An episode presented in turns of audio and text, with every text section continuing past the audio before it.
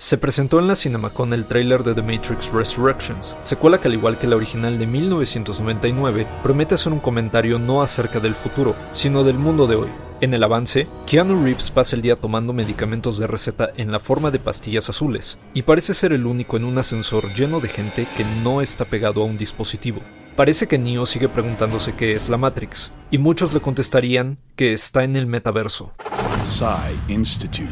Masterpiece Your Life. El metaverso se entiende como un mundo virtual, online, en el que el usuario puede entrar para crear, mejorar o transformar un espacio que comparte con otros usuarios. Por ejemplo, la app Horizon Workrooms de Facebook te permite acceder a una oficina virtual y participar en reuniones de trabajo con un casco de realidad virtual.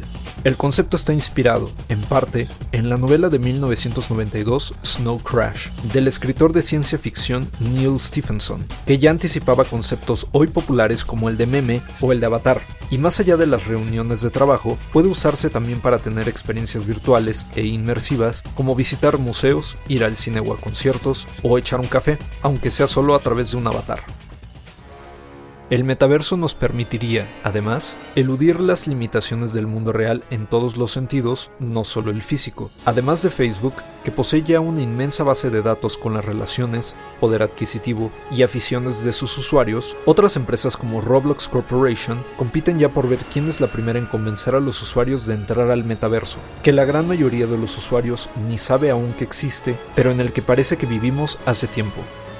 Guión de Antonio Camarillo, con información del portal de Yahoo Finanzas, la revista Business Insider y CNN. Y grabando desde casa, Arturo Pedraza.